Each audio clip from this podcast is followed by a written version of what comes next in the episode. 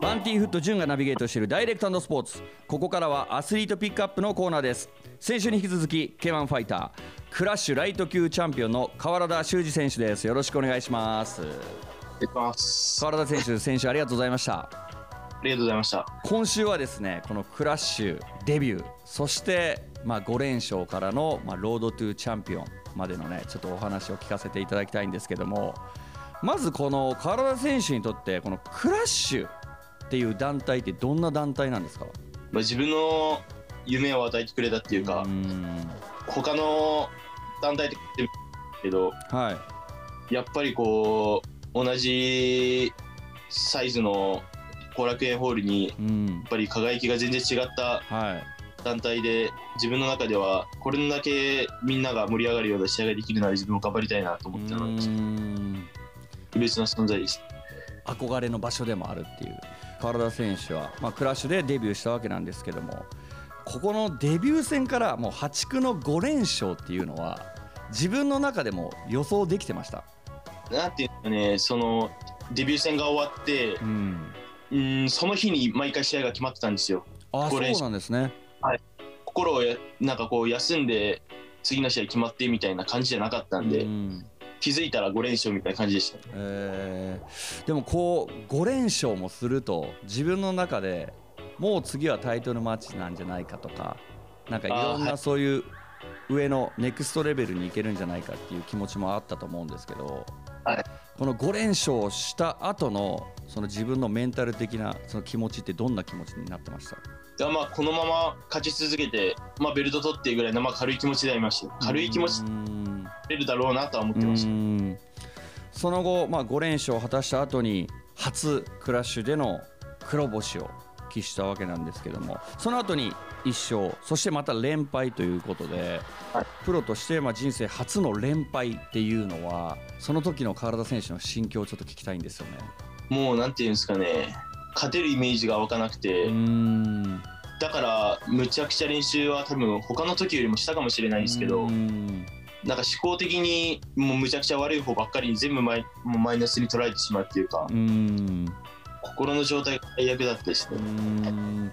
まあ、やっぱりそういうメンタル的に落ちてる時の練習っていうのはなかなか難しい、まあ、なんかそれがオーバーワークにつながったりとかってやっぱりしましたか？そうですね。オーバーワークにつながりましたね、まあ、やっぱり勝ってる時はやってるだメニュー以下にしてしまうのは絶対嫌だってん。思ってたんで、まああの時よりもあの時よりもって思ってずっと追い込んでてもう本当にあ動かない状態で2連敗した時は両方骨折れてましたね。え足ですか？足とかあばらとか、へーでもその試合も折れてましたね。あ そうなんですね。このでも連敗、ままあ、2連敗した後、はい。まあ次の試合も、まあ、恐怖心みたいなものがあったと思うんですけどこの連敗した後どういうふうに乗り越えたんですか？川田選手は。自分は連敗した後タイに行ってはい、こういう連絡取ったりとかうん。タイだとあんまりできないじゃないですか、はもう全部一切遮断して一からやり直そうと思っていうん。タイに3週間ぐらい行ったんですよ。はい。で w i f i つながる時だけ連絡できるんですけど、うん。その時に運営の方からえ梶原代表から運営から連絡来て試合が決まるみたいになってた。うん来てて。でその時はなんか試合決まった時にあいけるかなって思ったんで、うん。なるほど。僕そのインタビュー動画で、この連敗した後に梶原さんが一人トーナメントをしようぜっていうふうに声をかけてくれたっていう話を聞いたんですけどそれはやっぱりその梶原さんに言われた時はどういう気持ちでしたか？その一人トーナメントやろうぜって言われた時は。それがちょうどタイから帰ってきてぐらいだったと思うけど、まあ、タイでまた一からやろうって思った後にちょうどそのタイミングで梶原さんが一からトーナメントっていう気持ちなんで全部こう心の状態がリセットされたうっていう、ん。そのタイの練習がものすごく良くていい環境で練習ができたんですね。そうですねはい、うん。やっぱりそのタイの選手とその練習をしてやっぱりそのはい。日本人との練習方法とか全然違うと思うんですけど、はい。どういうところがタイで練習してよかったですか？いやもう練習量とにかく練習量が半端ないんで、うん。気持ちはもう完璧に作り上げられるっていうか、うん。かもう本当に考える暇が自分の疲労回復することかもう次の練習どういう感じで練習したらいいのかとかみたいなもう本当に頭の中が考えてなかったんで今までの連敗のこととかも忘れてるところまで持っていけたっていうのが良かったかな、まあ、そしてそのリタイでリセットして日本帰ってきてからのその梶原さんのメッセージっていうのがものすごくタイミングがいいですよね。そうですね。そこのタイミングで言っていただいたのは自分の中でも。しっかり絆がつながってるというか師弟関係ができてるななんていうふうに思うんですけど川田選手はそこから8連勝、はい、そして今年の7月からスタートしたクラッシュ第6代ライト級王座決定トーナメントに入るわけなんですけども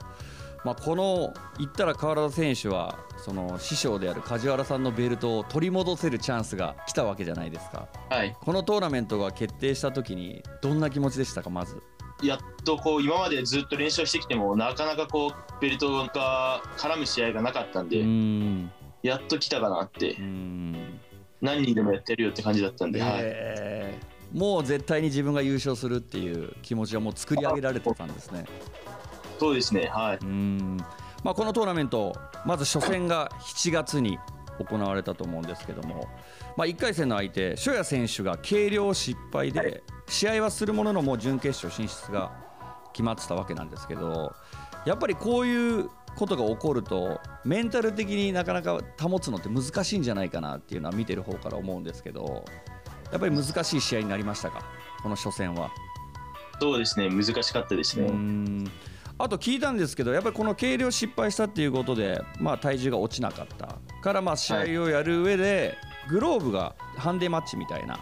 形になったのを拒否した理由っていうのはどこにあるんですか？試合選手他団体のチャンピオンで自分たちの団体に来て、うん、それで自分たちの団体でそういうことをされたんでちょっと自分の中ではちょっと許せなかったんで、うんうんうん、それになんかその相手にハンデをもらうっていうのが自分が嫌で、うん、すぐ断ったんですよね。その。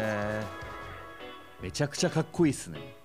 いやいやいや全然でもそういうなんか僕なんで断ったのかなっていうのがものすごく気に気になっててなんか今そうやって川田選手に伝えていただいてものすごくすっきりしましたね。いややっぱかっこいいなっていうふうに本当に思いました。そしてこの7月に行われたあと2か月後ですね準決勝と決勝があるわけなんですけども。まあ言ったら勝てば2試合続く、まあ、ワンデートーナメント的な。これまでにその1日2試合をやるっていうのは経験されてたんですか？はないですね。うん。まあやっぱりじゃあこの2か月間結構トレーニングも追い込んだりとかもちろんそのチャンピオンベルトが近くにあるということでいろんなプレッシャーがあったと思うんですけども川田選手にとってこの2か月間ってどんな2か月間だったですか？苦しさしかなかったですけど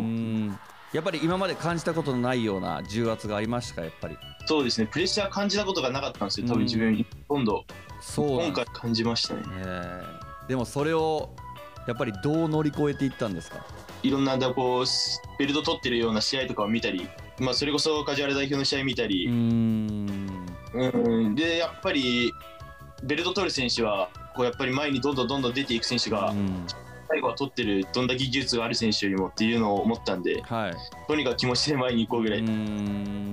まあ、その2か月間を経て、まあ、準決勝、決勝とまずはこの準決勝が南雲選手、はい、ものすごく頑丈な体をしてるイメージが僕はあるんですけど、まあ、言ったらキックボクシングっていうよりもラウェイっていう、まあ、種目の格闘家ということで、はい、やっぱり頑丈でしたか、はい、そうですね。頑丈って分かってたんでもう当たらないようにしてましたね。うんまあ、でもその頑丈な南雲選手を見事 KO 勝利ということで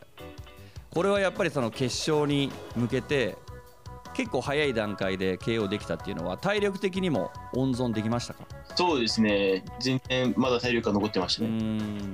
まあ、その準決勝見事 KO 勝利した後にまあ控室に一度戻られると思うんですけども言ったら次の対戦相手も試合をしてるわけじゃないですか、はい、そういう試合ってやっぱり生で見たりとかするんですか？は自分はもうセコンドに任して。ゆっくり休んでたんですね。そうですねはい。ぶっちゃけた話その川原選手からしてみたら、まあ、決勝の相手が里見選手弘樹選手どちらが来ても良かったって感じですか？どちらが来てもよかったですね。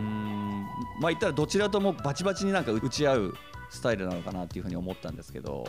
そうですねはい。まあ、しかもその里見選手と弘樹選手の準決勝っていうのが判定までいって体力的にもかなりきつい状態だったと思うんですけど、まあ、やっぱりもうその試合を見た時に川田選手はもう優勝できるなっていう自信はやっぱちょっとずつ出てきてましたか？その激戦っていうどんな感じの内容かちょっと分かってなかったんですけど、うん、判定になった瞬間に本当1ラウンドで KO とかじゃない限り自分が勝てるなと思ってた。そしてこの決勝が里見選手、まあ言ったら以前も戦われてますもんね。そうですね、はい、2回目の戦いっていうところで難しいとこってないんですか？2回同じ選手と戦うっていうのはなんか研究されてるんじゃないかなっていう不安だったりとかっていうのはありませんでしたか？いやそんなになかったですね。思ったまあ、この里見選手と決勝でこう向かい合ってまあ言ったらその2ラウンド目に1回ダウンを奪ってると思うんですけどもまあもうその2ラウンド目にダウンを奪った時点で結構勝てるんじゃないかっていう気持ちになってたんじゃないかなっていう僕試合を見てて思ったんですけどその3ラウンド目にダウンされたじゃないですか、はい、その時はやっぱり焦りました？いや焦りましたね。やっぱりその気を抜いてたわけじゃないですけど勝てるっていう気持ちはやっぱ2ラウンド目そのインターバルの時感じてたんですか？いやもうボディ効いてるから、うん、倒したいと思ってタイトルマッチなんで倒したいなっていう気持ちは強かったんで、うん、そこで行ったところやられたって感じだったんで、うん、あのダウンは効いてましたか？うんむちゃくちゃ効いたわけではないですけど、少しリップダウンみたいな一瞬食らってきましたね。うん。まあ、それこそインタビュー動画で落ち着け落ち着けってセコンドから言われてたと思うんですけど、はい、それも聞こえてましたか？あ聞こえてました聞こえてました、まあ、そこからもう3ラウンド死闘が続いたわけなんですけど、まあ、そのまま判定にもつれ込んで、まあ、言ったらその判定を読まれる時に一番最初は川原田選手赤河原だっていうふうに多分コールされたと思うんですけど2人目が確か引き分けだったじゃないですか、ねはい、3人目やっぱコールされる時って緊張しました？あ緊張します緊張します。はい。まあそこがもし引き分けドローってなったら延長戦ですもんね。はいそうですね。もうだから本当最後3人目赤河原だって言われた時のなんかあの安堵の顔がちょっと僕すごい忘れられなくてもうあの時はどんな気持ちでしたか？足の力が抜けるみたいな感じです。うんうん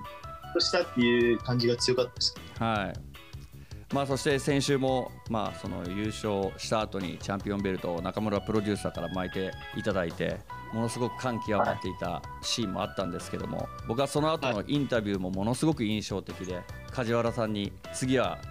K1 のチャンピオンにしてくださいっていうメッセージ。そしてその梶原さんがあの涙してるのを見てものすごく感動したんですけども今後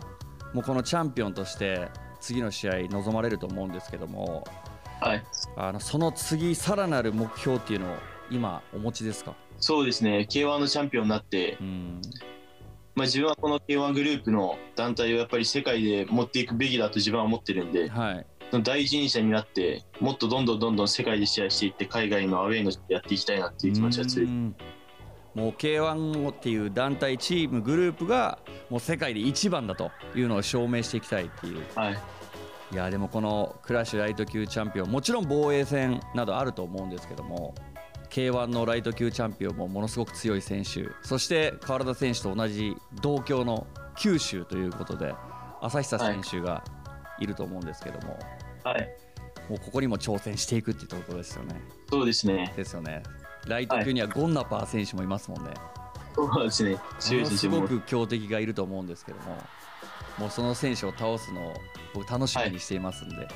川田選手今後ってもう試合って決まってるんですか？試合は次はまだ決まってないですね。来年とは言わはい。もう本当僕たち ZIPFM そしてバンティフットも応援させていただきますので、本当今後とも頑張ってください。はい、ありがとう。えー、川田修二選手に関しての情報は SNS や K1 そしてクラッシュのホームページなどをチェックしてください。